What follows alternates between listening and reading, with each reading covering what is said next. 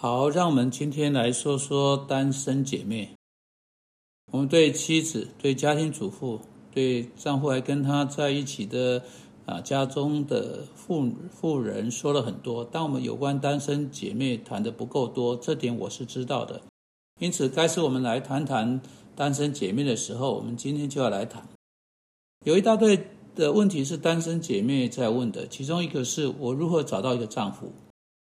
我不止一次听到人问这个问题，真的很多次啊！在这么多年来，我们有许多单身姐妹啊来啊来问问题，他们带着各式各样的问题、各式各样的抱怨、各式各样的难处。当对啊这些啊这些来认真看待的时候，如何找到丈夫这个问题，看来好像是他们许多人有的全部问题底下的问题。我知道这也是今天许多在那里听的呃呃这个姐妹们的真正问题啊，因此让我们今天来谈这个问题：你要如何找到一个丈夫？圣经说：“寻找就必寻见。”我认为这句话可以应用在找一个丈夫，以及在任何别的事情上面。你说寻找不错，寻找以正确的方式。用正确态度去寻找上帝在这件事情上面对你的旨意。让我们来还好好思考这件事情。马太福音第十九章是一段对单身生活最关键的经文。你记得那一章从第一节经文一直到第九和第十节，你有婚姻跟离婚的讨论。耶稣说到啊，离婚是不被允许的。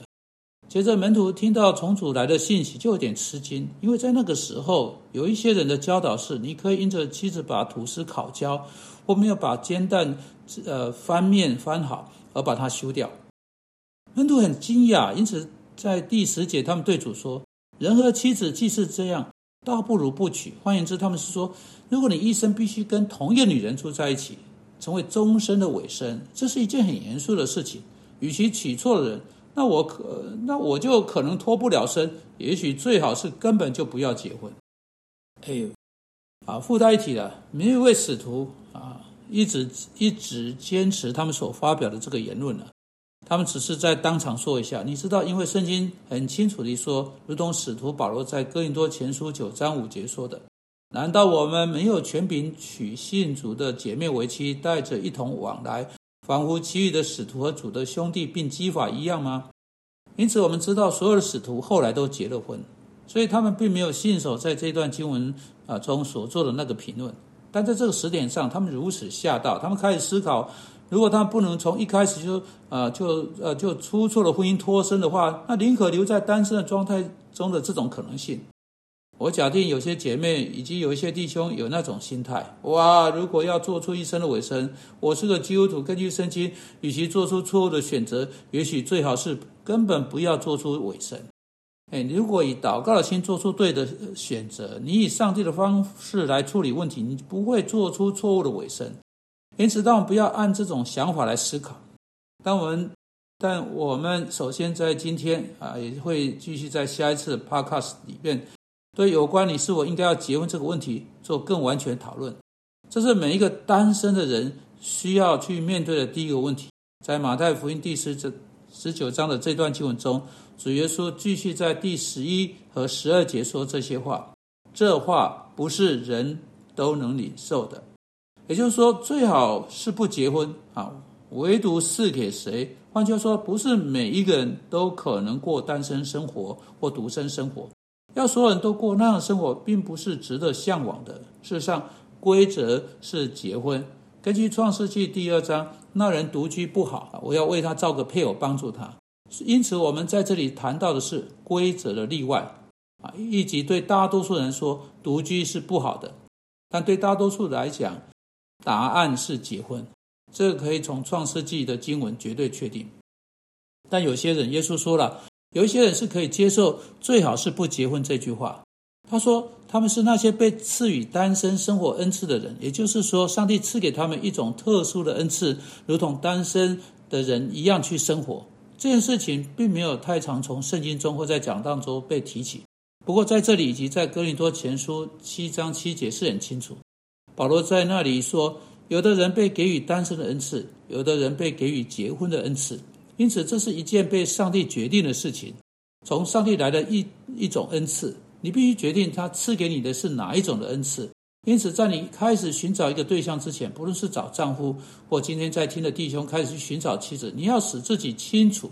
我们可以说的是，有些人被上帝挑中出来过单身生活，并且在你向前再走一步之前，你必须问你自己：你是不是那样的人当中的一位？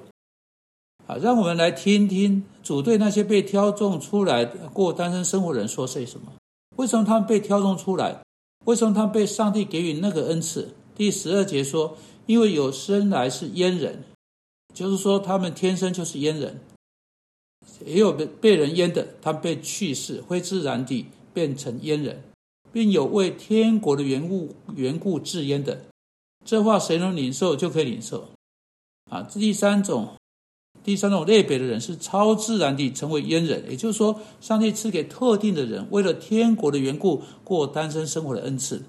上帝以某种方式，在某些时候，在某些地方，将他的手放在某些人身上。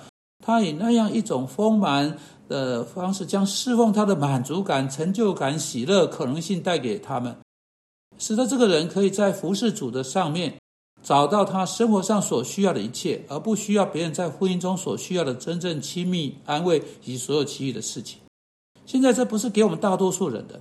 但上帝给某些人那种恩赐，他挑中这些人，使他们如此全然投入他的侍奉、他的工作，使他们在那里找到他们的满足感。他们发现自己带着喜乐，在天国的侍奉上面完全地服侍他。啊，悲剧之一是，如此多的单身姐妹，在耶稣基督和他的教会的工作之外的职场上赚钱。我是在说的，如果上帝挑中你。他将你挑出来过单身生活，使你可以一种独特的和特别的方式来服侍他。你应当发现你的努力、你的活动以及你的时间多用在主的工作上。你应当发现你自己为了天国全心投入做某些事情。并且第二，他说呢，这些这话谁能领受就可以领受。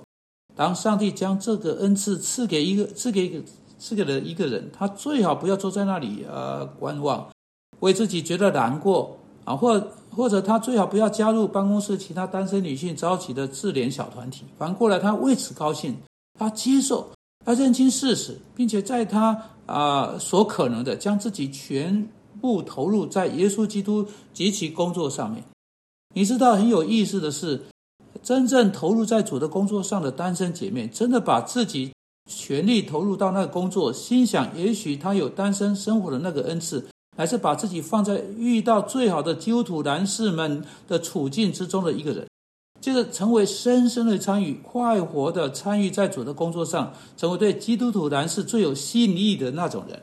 因此，她就很可能在那里，并透过那事找到丈夫，远超过其他的方式。